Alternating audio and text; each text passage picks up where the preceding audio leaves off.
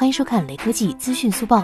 中央纪委国家监委网站公布了三大运营商整改进展情况的通报。通报指出，中国移动存在不知情定制等侵害群众利益，一线网点多为外包合作经营，员工教育培训跟不上，服务质量不高等问题。中国联通存在套餐数量多、看不懂、选择难、骚扰电话投诉多、不知情定制投诉等问题。中国电信存在套餐复杂、用户难选择、虚假宣传不限流量等问题。